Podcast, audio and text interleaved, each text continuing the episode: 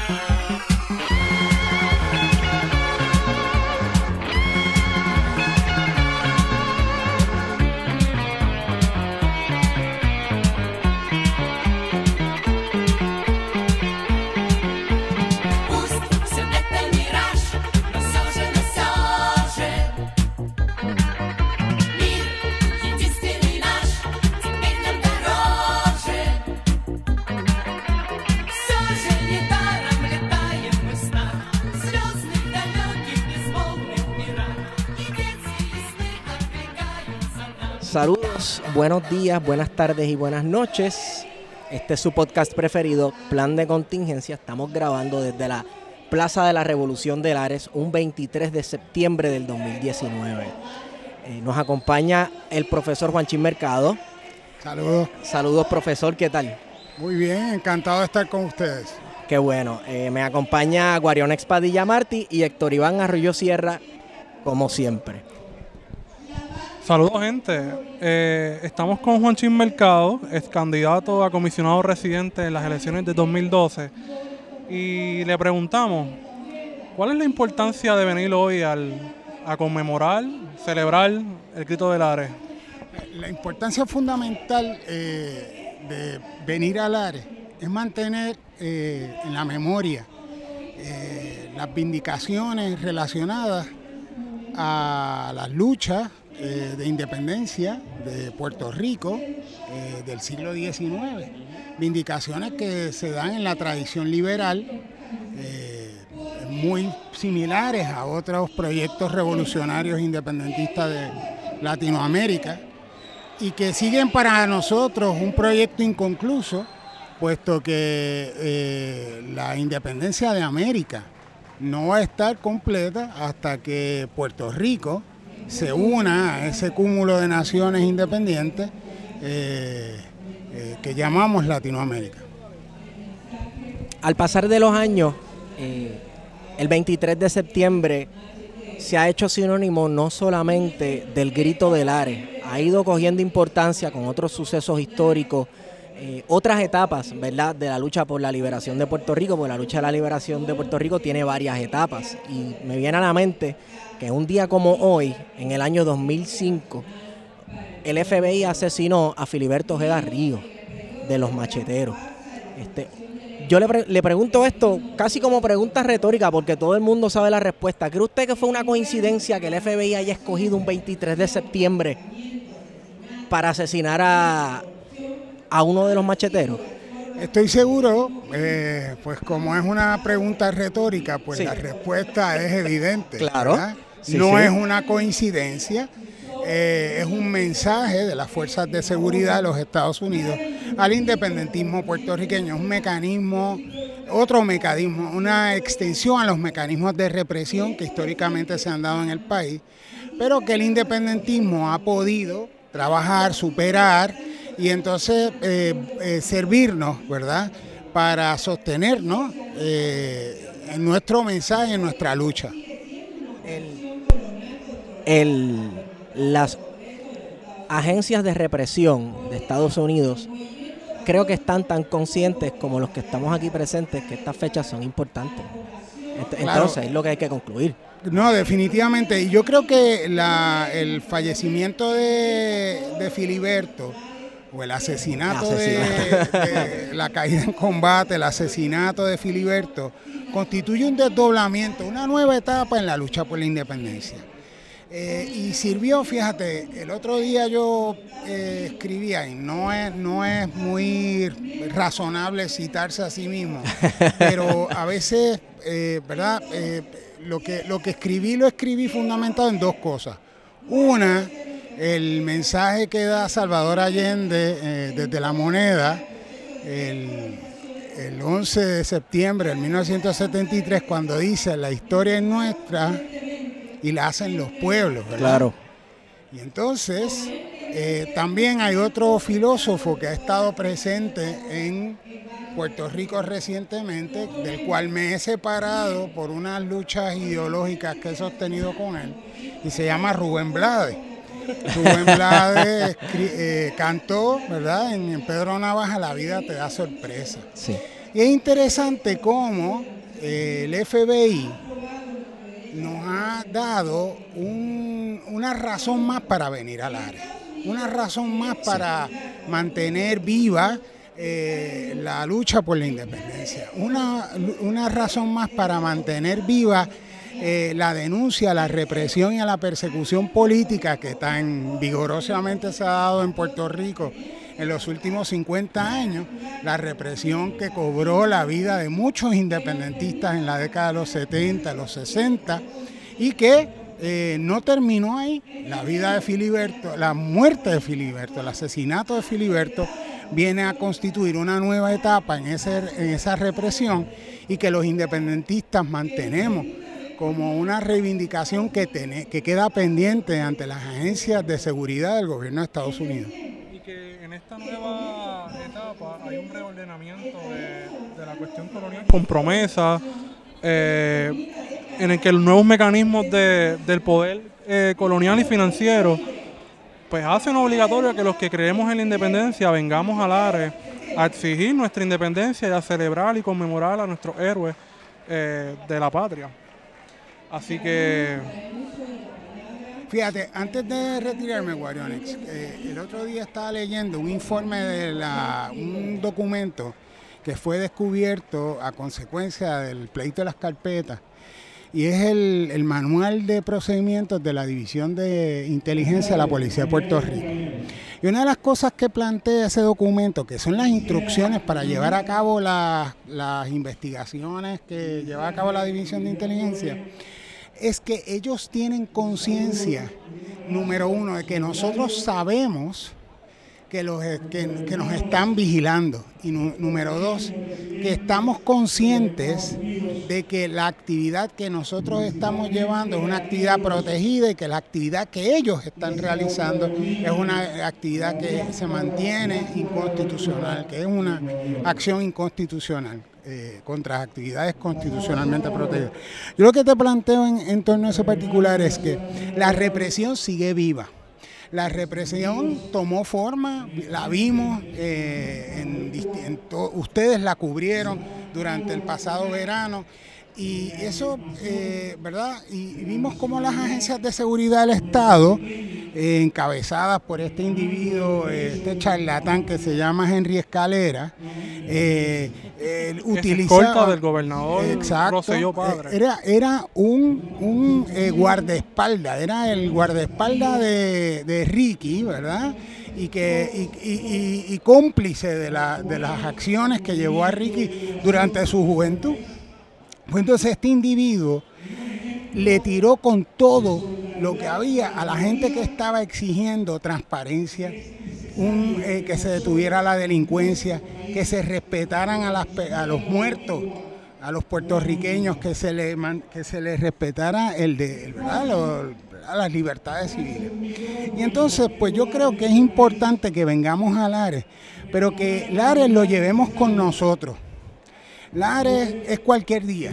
Lares se, conmemora un 23 de septiembre, pero igual Lares se conmemoró en el verano eh, del 2019. Y Lares tenemos que llevarlo los puertorriqueños y las generaciones que son las de ustedes, que son las que tienen la responsabilidad de mantener este fuego vivo.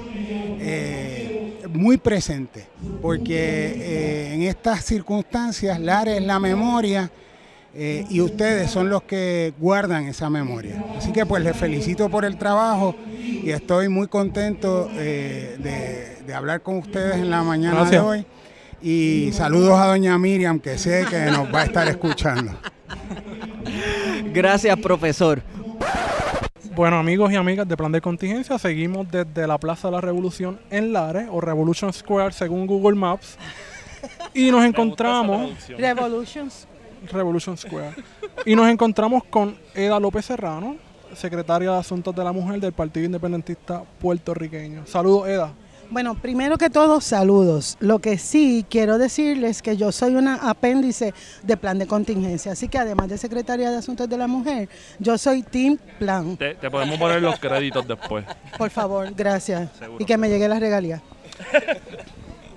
Eda, estuviste aquí eh, hablando como oradora de las Lolitas. Cuéntanos un poco del proyecto y de por qué eh, se le dedicó los actos de, de Lares a Lolita Lebrón. Bueno, en primer lugar, Lolita Lebrón es de aquí de Lares. Eh, nació en el barrio Pezuelas en Lares.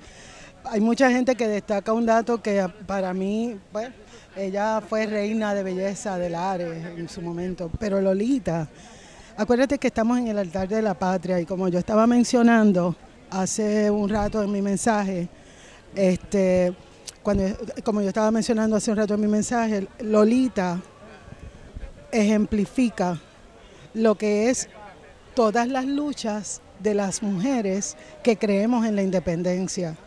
Eh, la independencia, la lucha por la independencia es una lucha por amor.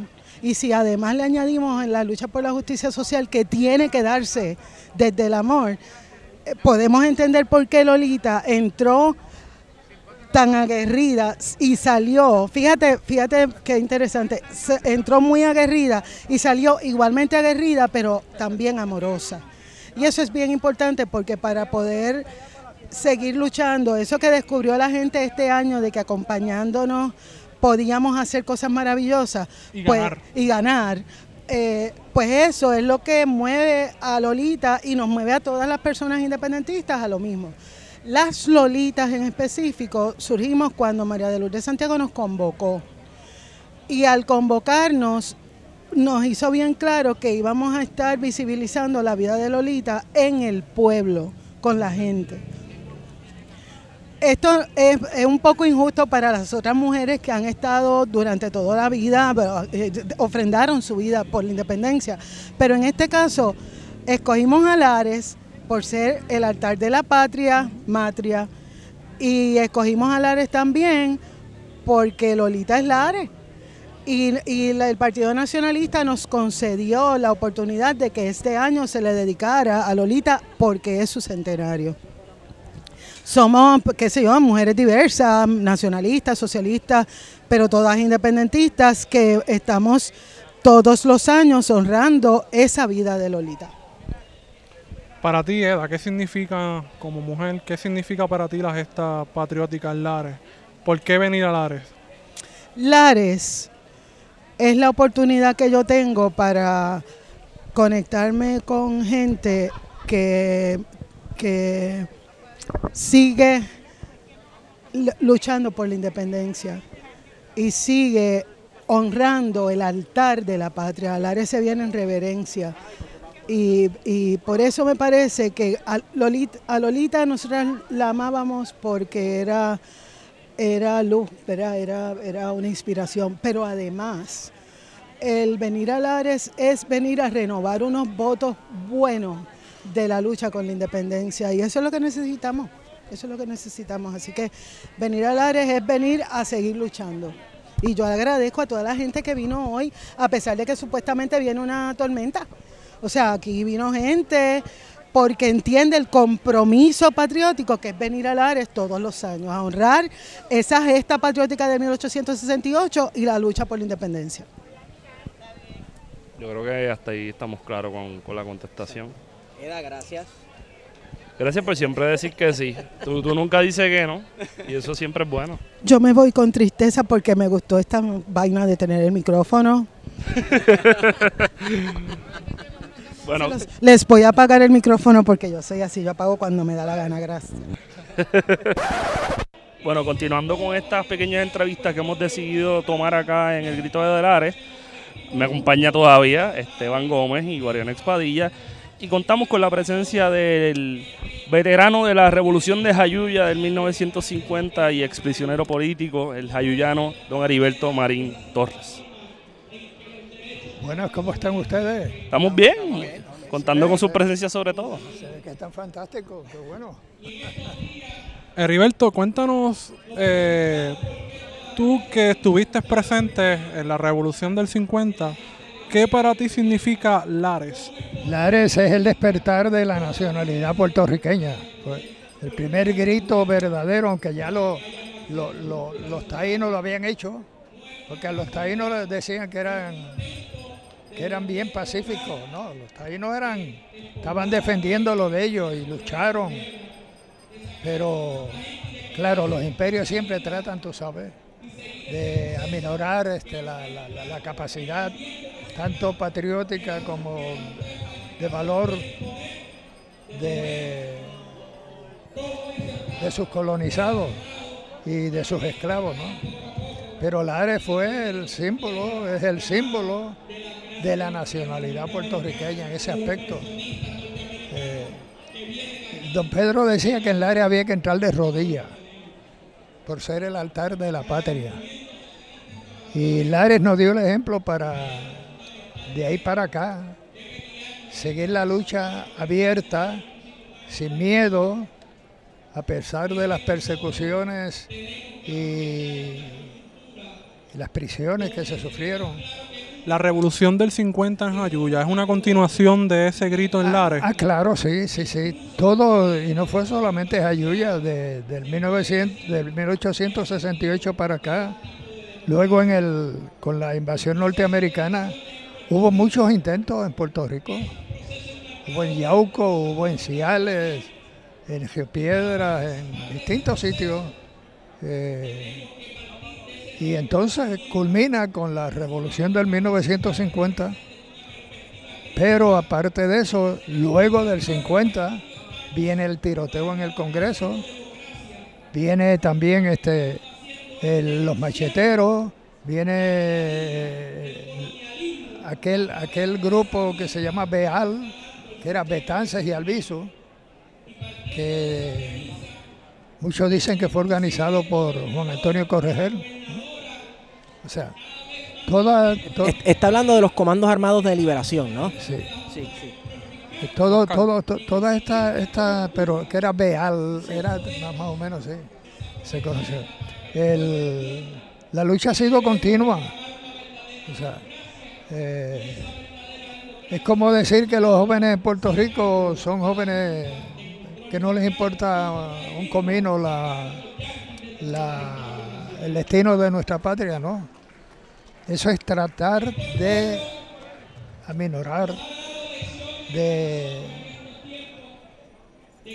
marginar el valor que tiene nuestra juventud. Y lo demostramos ahora, ¿no? Eh, que sin organización, sin de, líder- de líderes de ninguna índole, lograron unos cambios tan necesarios, tan importantes, una revolución pacífica que ha sido ejemplo para a nivel mundial de cómo puede hacerse una revolución sin sangre, ¿no? Que se derramó alguna sangre, pero esa sangre fue de parte de la policía. Si, te- te- si a ti te atacan, tú tienes que defenderte. Claro. O sea, yo creo, yo nunca he perdido la fe en la juventud. Nunca. Eh, yo creo que si nosotros hubiésemos tenido los mismos este, métodos, todo lo que ustedes tienen ahora, lo que hay, esto mismo, ¿no? Este, seríamos, hubiésemos hecho lo mismo, pero llegó el momento en que en que ese sentido nacionalista que hay en cada puertorriqueño está en un rinconcito del corazón y los jóvenes lo demostraron. Yo me encontraba precisamente en Cuba el- cuando hubo el, la primera manifestación en San Juan y yo estaba en una precisamente con las Lolitas. Estábamos en una conferencia y yo estaba desesperado. Yo decía, bueno, yo he esperado tantos años, ya con 90 años y pico, y que yo no esté en Puerto Rico en este momento del despertar de mi gente, de esa semillita que uno tiró, tú sabes. Don Heriberto, ¿qué edad te- usted tenía cuando la revolución del 50? Yo tenía 20 para 21. Así que te recordó bastante este verano del 19 con aquello del 50. No, no, claro, no, pero eh, aquello fue algo que si a ti te encierran en un en un rincón, ¿no? en un cuarto, por ejemplo, y te eliminan el oxígeno, tú vas a explotar como quieras. Y la revolución del 50 fue eso. Nos persiguieron tanto, nos maltrataron tanto.